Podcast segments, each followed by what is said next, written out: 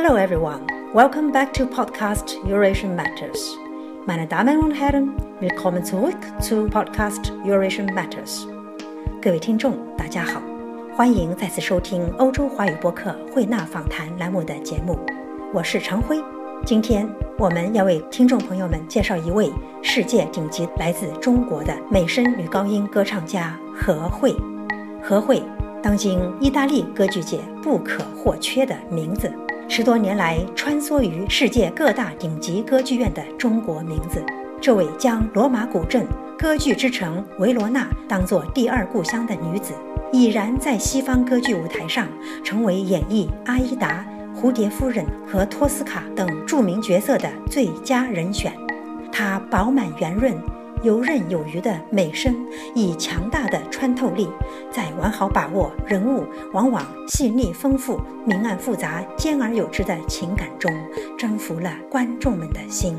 这位中国献给西方歌剧界的最好礼物的中国女高音，是迄今为止唯一同时受邀于世界六大顶级歌剧院担任主角。被维也纳媒体评为人们脑海中能够想象到的最好的蝴蝶夫人，被维罗纳权威乐评认为是我们这个时代最好的阿依达的美声歌唱家。米兰乐评称她为玛利亚·齐亚拉之后，自1985年以来斯卡拉歌剧院最高水准的阿依达，以绝对的压倒性优势为斯卡拉剧院的乐季带来了传奇美声。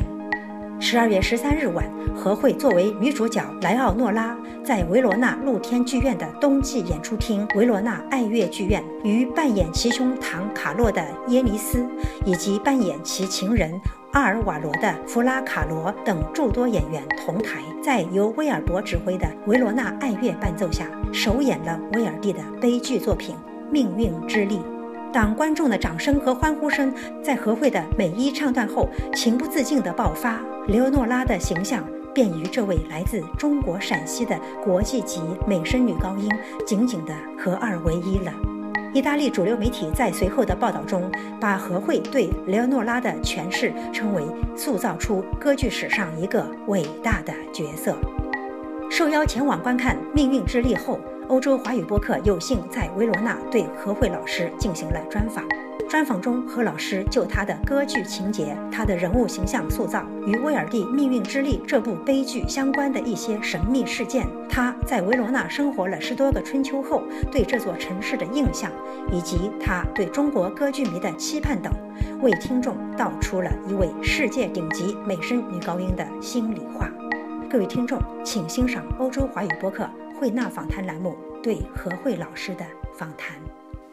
何老师您好，嗯，你好，何老师，嗯，请问十二月十三号在这个维罗纳爱乐剧院上演的威尔第歌剧《命运之力》，是您作为其中女主角 Leonora Leonora，呃，首演吗？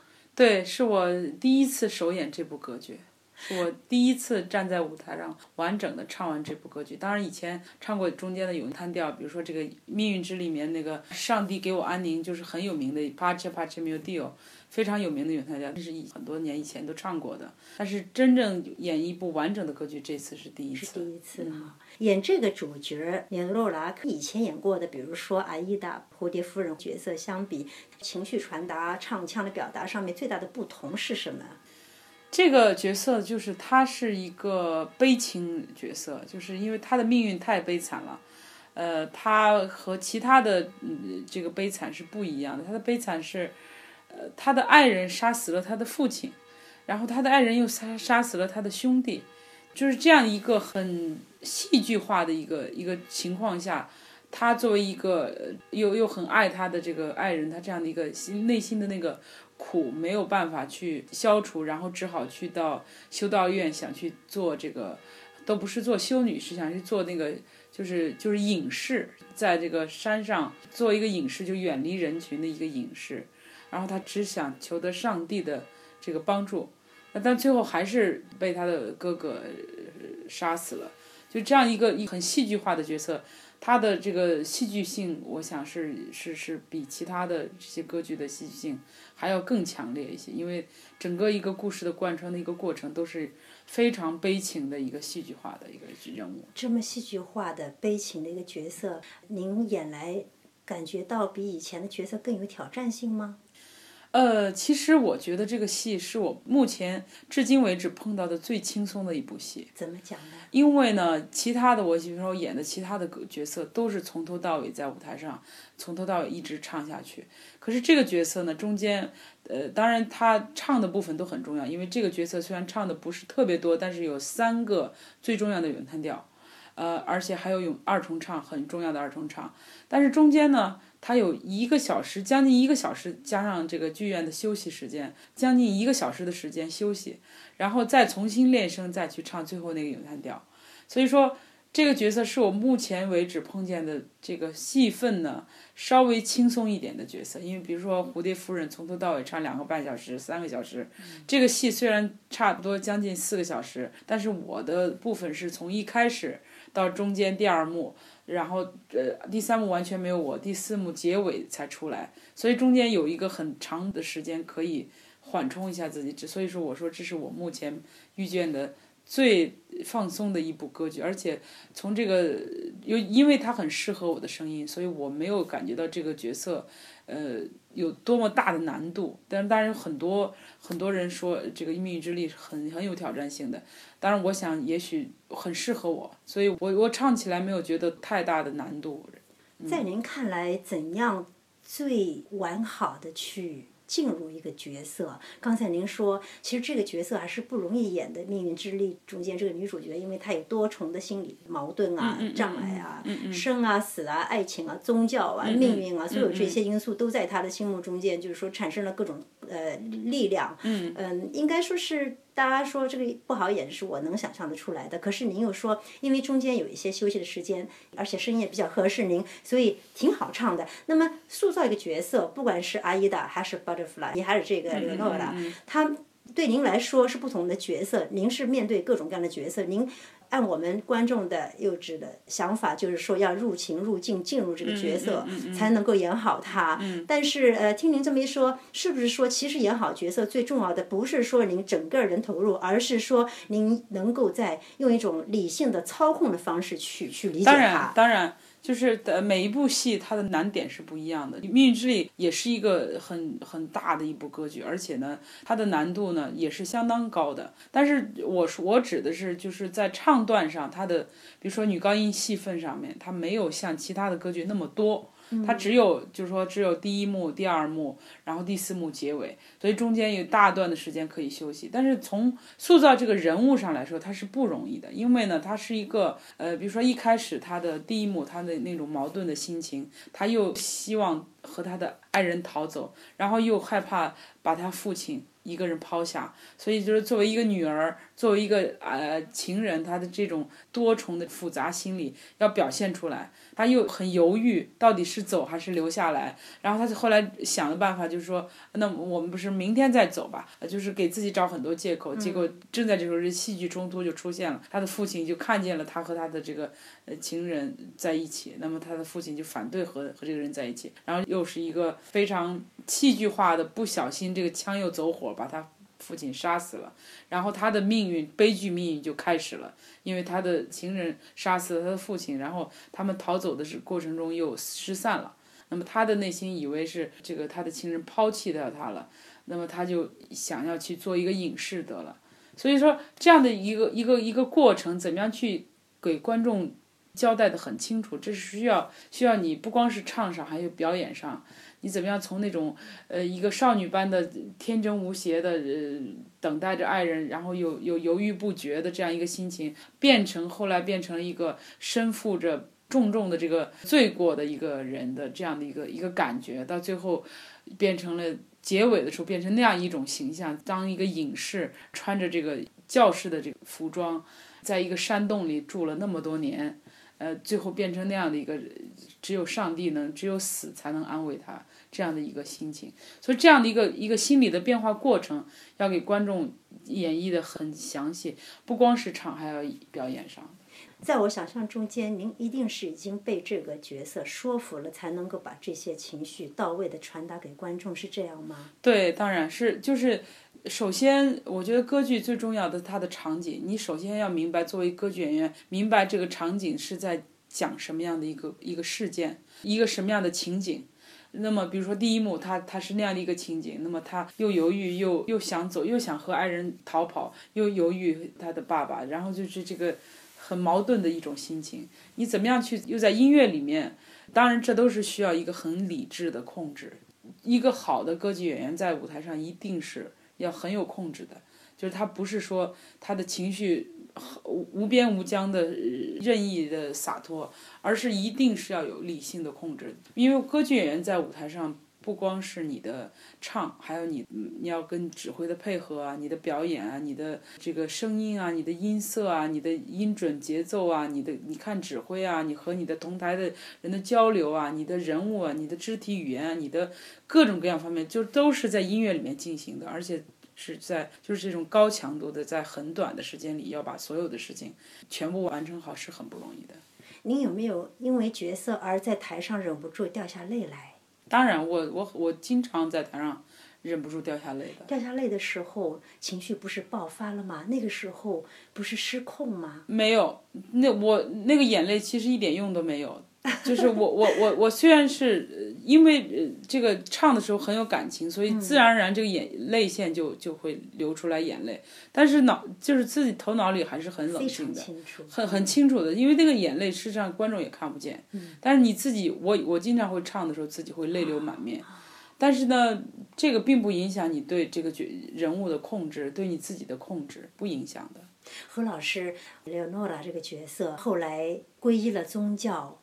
从一个天真无邪的呃向往着爱情的小姑娘，变成了一个隐士。嗯。呃，您认为她真的被宗教说服了吗？认为宗教的这种力量可以让她避开世俗的爱情？在她的这种呃情况下，她的这种发生的这种戏剧化的冲突之下，她只想得到上帝，她想只有上帝才能给她安慰，给她安宁。只有上帝的力量才能够帮助他，因为你可以想象一个，呃，一个他自己的爱人杀死了他自己最爱的父亲，这样的一个他作为一个中间的一个角色，他心里所承受的那种负罪感、那种内疚，像背了一个大大的十字架一样，所以他只有到上帝那里求得他的心理的安慰。所以说，在这这样的一块，我想他是逃避在宗教里，能够抛开这个。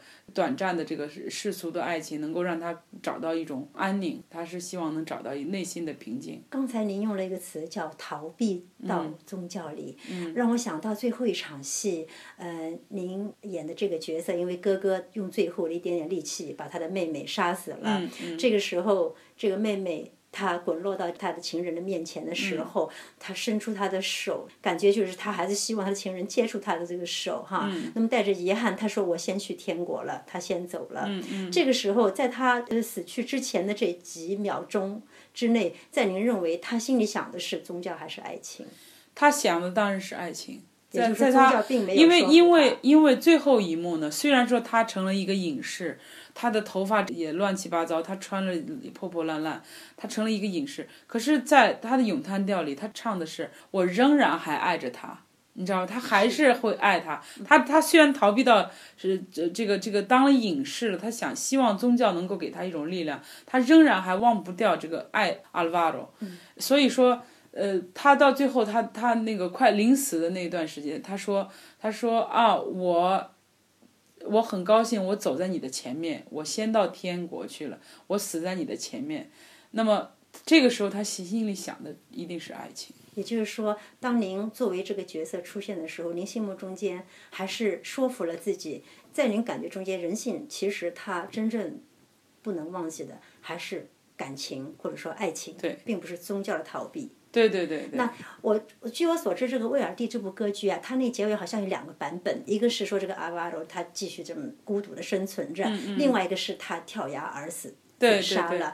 如果是您，您阐释，您觉得哪一个版本更加合乎人性？我觉得，如果说是现实中有这样的事情，这阿尔瓦罗一定是活不下去，一定是跳崖自杀的。是这样。你想哈，他他杀掉，他把这一家人等于全杀死了。等于是这一家人全部就是他，他的爱人也死在他手里了。等于不是，虽然不是他亲自杀的，可是因为他的缘故，他杀死他的爱人的父亲，杀死他爱人的兄弟，最后他的爱人也被他的兄弟杀死了。所以这他怎么样才能活在这个世界上？他最后的结尾，我想，如果按逻辑的话，他应该也是跳崖自杀的这个这这样的一个结尾，好像比较符合逻辑。嗯。嗯，更更更戏剧化一些，可能是哈，我也这样想。其实从我们观众的角度去看，感觉他可能会选择。你想他怎么会？他他怎么活得下去？怎么活下去？对对对，没错，已经没有生的希望了。是，嗯，没有盼头了。咱们说，是。嗯，何老师啊，呃，我记得我们看您表演的时候，当时第二幕有一个场景，就是您一个人独自在那个旷野的那个那个岩石和修道院前面，唱出了仁慈的圣母，是这段吗？啊，对，圣母。那么，嗯。我感觉到，就是说，您作为一位来自这个中国的，但是全身心沉浸在西方或者说意大利歌剧的人物形象中间那种气场啊，真的非常迷人。就是当地的观众，我感觉到他们被您深深的迷住了。您自己在这个扮演西方的歌剧角色的时候，有没有依稀感到一点点不同文化语境中间带来的异样呢？或者说，这些您已经表达的非常入情入境的嗯角色哈，让您感到人性其实没有什么。什么文化差异可言，而是真的相通的，可以自由游走在这种就是。你这个问题问的特别好，因为呢，呃，事实上我也想过很多次，呃，我我的答案是这样的，因为我我觉得人性是相通的，语言只是一个工具。那么这个世界上生活的所有人类，他都有都是情感，他的情感就他的欢乐、他的痛苦、他的悲伤、他的嫉妒、他的各种各样的情绪，任何。这个是地球上任何一个种族的人类都有，不管是中国人、意大利人、德国人、美国人、非洲人和亚洲人都有这样的情绪。那么音乐是什么？音乐是一种，是人类共通的一个语言。音乐的语言是跟你的国籍没有关系的，呃，音乐是表达人性的。所以在这一点上，虽然我是一个中国人，可是呢，呃，我会说意大利语，我也有了这个工具，意大利语这个工具，我也知道它的句子的重音是哪里。我也在尝试感受到这个人物，我非常喜欢唱歌剧人物，因为我唱歌剧的人物的时候，我抛开的是我自己，这个时候我是自由自在的。那么我这个时候我也可以成为一个非洲人，比如说阿依达，我可以成为一个呃亚洲人，比如说蝴蝶夫人，我也可以成为一个这个意大利人，比如说 Leonora，比如说各种各样的角色。我这个时候我的这个人物是。任我自己去驰骋，任我自己的想象力无限大的发挥，任我自己的用用我的声音去表达人性的这这这个感情。所以音乐的语言是和国籍没有关系的。我想，是不是特别在您使用美声，用西方歌剧的那种唱法来表达角色、表达人性的时候，更加有一种圣洁庄严的感觉呢？是，呃，我觉得美，呃，就贝尔坎托本身，它就是也人性中对这种美好的、这种崇高的、这种圣洁的一种向往。它本身就是它的声音里面就有这样的，就像他们的声，这个美声的声音就像是教堂的顶尖一样，它一定是高耸的，一一定是有地基的。呃，声音也一样。我们的声音不是那种很肤浅的，拿一个话筒啊唱唱几首流行歌的。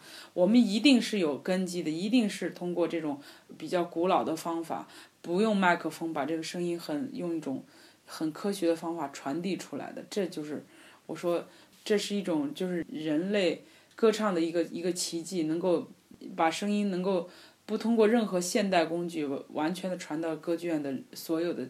地方让所有人听得清楚，所以这是需要一个很大的一个技巧。当然，这里面如果说从审美上来讲，就是西方的这个歌唱方法呢，它的审美跟他们的宗教也很有关系。就是说，比如说他的教堂，他的宗教，他所传递的这种爱，他的这种呃神圣的东西，他的庄严神圣。比如说男低音的声音，你去听他的，他一定是那种很庄严、很神圣、很。很高尚的这这种很威严的这种这种形象，那女高音呢，就是那种纯洁的、贞洁的、呃圣洁的这样的一个一个声音形象。所以说，在唱的这个过程中，我们当然这个是和我们中国的审美是不一样，中国的民歌是另外一个唱法，那么西方的美声是另外一个唱法。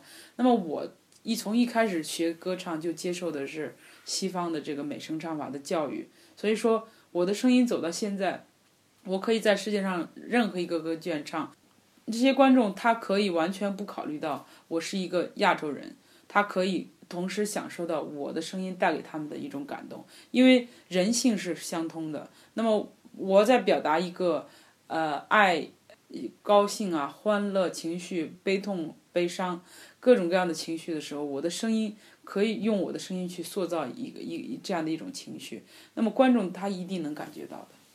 何老师，您刚才讲的，您的声音真的传递出一种感人的力量，这是我们都现场能够感受到的。嗯，作为中国人，我相信你也希望中国人更多的去听到这么美好的声音，这种美好的艺术表达。嗯嗯。比如说这部歌剧《命运之力》，其实就非常好看。嗯，在您看来，中国人如何更多得到这种机会，更好的去了解西方的歌剧呢？呃，我觉得呃，我们中国现在呃，歌剧是刚刚开始，呃，因为歌剧在意大利、在欧洲已经很多年，在西方已经很多年了。可是我们中国接触歌剧是近些年的事情，所以说对于中国观众最重要的是，首先要去以歌剧最重要的首先去听，呃，是你大量的去听。比如说我第一次听歌剧是在一九九零年。呃，那个时候我刚刚开始学声乐，十几岁的时候。那么我我第一次听歌剧，我并听不懂，什么意大利语，什么剧情故事，我什么都不知道。可是我开始听的时候，我就被它吸引住了，我就会，甚至我流我流下来眼泪，我情不自禁的就被感动的。我第一部听的歌剧是《波西米亚人》啊，呃，我我完全听不懂他在唱什么，可是我就啊，如痴如醉的就就听下去了。首先，我觉得我是作为一个歌剧的粉丝进入这个行业的，我我我首先被他吸引住了，那么所以我和他歌剧一开始就产生了化学反应，所以我想，就因为歌剧它是人性的很多直白的表达，不光是比如说语言是一个障碍，我我我听不懂意大利语，我怎么听歌剧啊？那么可以去看一些歌剧的脚本翻译的故事的剪辑，呃，它的台词什么意思？我想最重要的就是去感受音乐，最重要就是大量的听，大量的感受。我们中国的观众，当然现在歌剧迷很多，我在北京演出，观众那个热情度不亚于欧洲的观众。是。啊，这是一个好现象。当然，当然。那何老师，呃，据我所知，您还在兼任这个西安音乐学院的客座教授。不是客座教授，我是正式的教授。哦，正式教授职位。那么，您一些学生是不是也有这种机会来听您讲西方的歌剧，甚至跟您学一些？我事实上这十多年来，学校一直。给我保留着职位，但是我一直在国外的各个歌剧院在唱，但是偶尔呢，我回到西安，我会给学生讲一讲什么大师课，很短的时间，大概几次的时间，但是没有太多的时间定在那里教学生，所以我的学生呢，当然也没有固定的学生，就是每次回去碰见谁就会给谁听一听啊，讲一讲呀，所以但是现在中国真的是有很大量的这个对美声痴迷的学音乐的人。是非常大的一个群体，所以中国的未来不得了。而且现在有那么多的孩子们都开始学钢琴，就是都是独生子女，家里从小要学一门乐器，很多家长都让他们学钢琴、小提琴。这种音乐的基础教育一起来，我觉得。呃，当然，学音乐不光是就是很多来听音乐会的人，他可能一开始是附庸风雅，慢慢的他一真正的进入了以后，他会他就会理解到音乐带给他的这种精神上的力量，他会觉得音乐带给他的一种感动很很重要，所以这就我觉得中国的未来是不得了的。您的学生们问的最多的问题是什么呢？哦，他们最想知道的就是美声唱法的这个技巧上的东西。他们发现，在中国的学法和西方的，是不是技巧上有区别呢？呃，是的，是的。同样都是美声教法，是不是方法还是不太一样？不太一样，是每个老师教的都不一样。不一样。嗯，其实上上我指的每一个唱歌的人自己的方法都不太一样。何老师，您在这个维罗纳已经住了十多年了。嗯。可能您已经把这个城市作为您第二故乡了吧？是是。那这么多年来，一边是在这儿演出，一边也是全世界的跑，在各大。歌剧院演出。嗯，您会不会想家？哦，我很想家，不过我每天都会跟我父母通电话。每天通电话。每天对。这么多年来，每天通。这么多年每天通电话，而且我爸妈他们陪我走了走了世界各地各个国家各个不一样的歌剧院，嗯，每天跟他们通电话。他们一定非常高兴啊！嗯，有机会陪着您的话，是他们最大的安慰了。嗯，他们我父母倒没有逼着我要成为歌唱家，他们倒是希望我有一个普通的生活，很简单的生活，有能够平平安安的过一辈子就可以了。他们倒真的没有希望我成为成为一个公众人物或者成名成家，他们真的没有那么那么推过我。我可以理解他们的想法。那么，呃，何老师，在您就是说现在心无旁骛的把自己的生命精力都投注给这个西方歌剧的之前，有没有过一种惆怅或者不定的一种心理？就是说，在移居这个维罗纳之前，比如说，是不是有这么一段时间自己也挣扎过？我应该要过什么样生活？是爸爸妈妈希望的普普通通的、踏踏实实的一个生活呢，还是说为艺术献身？其实我我从来没有挣扎过，因为，呃，我知道我的路呢就是搞专业。我从学音乐的第一天开始，我就知道这就是我人生中最大的意义。我的所谓的挣扎，也许是在。呃，有一段时间就是自己彷徨了一段时间，但是为什么彷徨？呃，因为有一些有一些怀疑吧，就是觉得自己是不是呃这条路是不是走的有问题？呃，刚开始出国的时候，那时候。呃，就是生活上也不太习惯，因为作为一个职业歌唱家，要经常换地方、换国家、换城市，甚至天天换天气。今天或过冬天，明天或夏天，就是很多不习惯吧。呃，但是后来，呃，我觉得还是音乐给了我很大的力量，因为我觉得我的人生中不能没有歌唱，我觉得歌唱是我人生中最大的意义。所以说，我一直后来一直没有再停下来，而且我觉得，虽然我父母没有给我压力，就是要让我怎么样，可是因为学音乐这条路是我自己选择的，呃，我也一开始和我父母为了学音乐这件事情也有过争执，后来他们也很快同意了让我走这条路，因为我的父母家，我们家是一个很传统的中国家庭，呃，我爸爸是医生，我妈妈是老师。就是很传统一个家庭，他们觉得哦，那离文艺界那么遥远的事情，你要去搞文艺，好像离我们家这样的一个家庭太遥远了，我们都不知道该怎么帮你了。呃，那么，但是我一开始我觉得，就是音乐对我的那种冲动，能够一直带我走到今天，能让我觉得哇，这件事情是让我觉得。非常奇迹的一个事情，就是就是能够学习音乐，能够让我唱。我觉得没有什么事情比我唱歌带给我的那种快乐、那种兴奋，更让我觉得有意思的事情。嗯，这个是我人生中一个，我觉得是一个很大的发现，就是我自己可以去用我的声音去唱各种各样的角色，各种各样的不一样的人物，各种不一样的音乐。谈到不同角色，我相信像呃蝴蝶夫人啊、阿依达啦，都是算您的保留曲目了。蝴蝶夫人、阿依达、托斯卡，这是我我我三个最保留的曲目。当然现在还有游吟诗人，呃，还有很多其他的，呃，还有我唱过很多很多不一样的角色，比如说斯蒂菲利奥、呃，安德拉谢涅，呃，这个。呃，就空的各种各样的角色，我我也都有尝试过。在您想象中，是不是这个《刘诺拉》可能也会成为您的一个保留曲目？我想应该是，嗯，因为它真的很适合我的声音，非常合适哈。对。但这部悲剧为什么上演的比别的都要少很多呢？因为这部戏呢，呃，一个是第一个原因，就是因为他对歌唱家的要求很高，呃，因为他歌剧里面有有很多角色。那他的最主要的五个角色呢，五个声部的不一样的角色呢，都要求这个歌唱家的声音要非常的有力度，他的声音的技巧要非常好，他才能完成下来。包括那个各种各样的这些小角色也唱的也很不容易，所以要做一个很完整的呃命运之力的这个版本呢，要至少要有六个非常顶得住的歌唱家。所以这是不容易找到的。六个有女高音、女高、女中、男高、男中音，还有男低啊，还有还有一个是有还有一个男中，就是就是两个男中音啊，然后呃一个女中音，呃一个女高音，一个男高音，还有一些小角色了，就是说。呃，这个戏呢，像《La Gioconda》也是这样的一个情况，就是说，要歌剧院也要找到这样的所有的这些人的声音都非常的匹配。你不能说女高音的声音非常棒，男高音很差，或者说是男高音很棒，男中音很差，或者说只有一个好的，其他几个都不行，这个都不能成为一个完整的演出。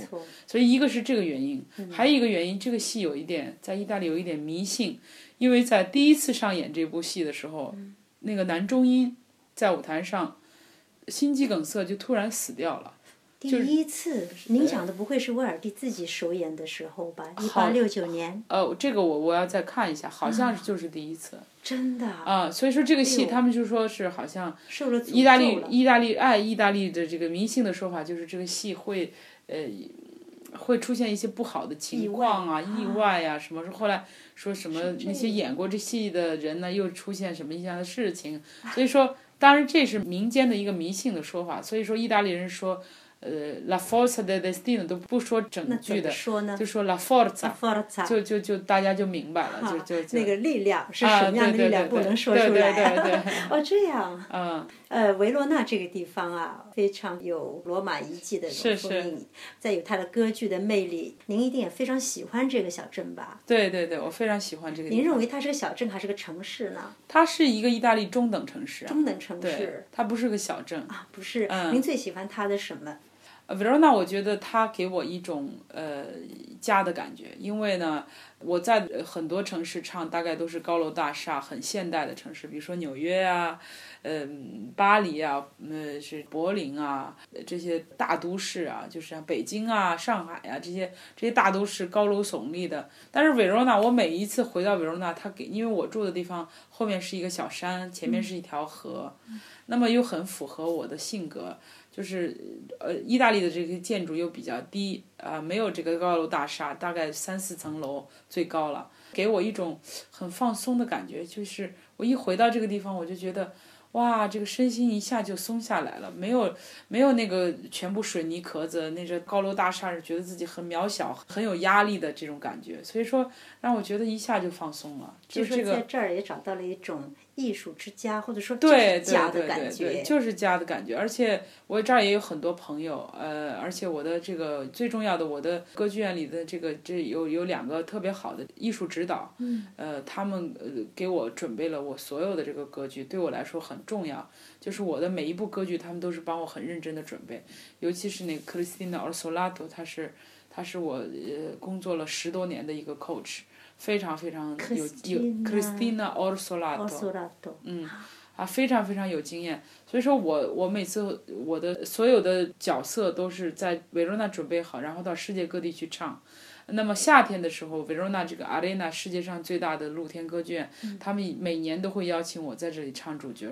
我已经十年在这里，在这个歌剧院唱。夏天露天的露天歌歌剧院，对，一般是唱唱阿依达，每一年就都会请我唱阿依达。然后我还唱过蝴蝶夫人，唱过托斯卡，游吟诗人，呃，维尔第安魂曲，呃，柳儿，就是每年他们会给我两到三部歌剧。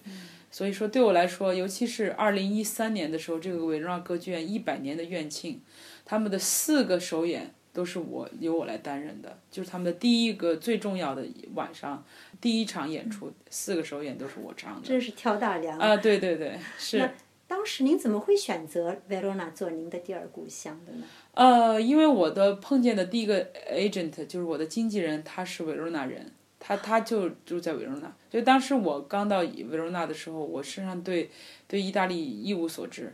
那么我的经纪人刚好也住在这个城市，他就把我安顿在这个城市，所以我从那儿一开始就找到了我的 coach，找到了很多朋友，而且维罗纳这个地方的，呃，这真的他们的这个歌剧院的这个乐队啊、合唱队啊，他们也都很熟悉我，呃，而且这里也有很多我比较就是很放松的朋友，就是他们有的也不是搞音乐的，就是开商店的、开药房的，或者是做老师的，但是我们在一起就是很轻松的感觉。我想上帝安排让我住在这个城市，也是有他的道理的，上帝就是比较对对，比比较符合我的性格吧，因为我也不是一个特别喜欢现代化的一个一个一个人，我是有一点这个传统派的，所以说，呃，这个城市本身它也是就像你说的。呃，这个古老的这样一个一个城市，又是这个罗马遗风。你走在这个街上，可以想象当时的人们穿着那些古代的服装是怎么样走在在同样的路上走的。对，呃，所以说这个城市给我确实特别好的一种感受。我们不说这是命运之力，但是我们可以说这是缘分吗？缘分，当然可以这么说哈。当然的，何老师。谢谢您，非常祝福您，祝贺您，谢谢，谢谢谢您接受我们的访谈，谢谢，谢谢。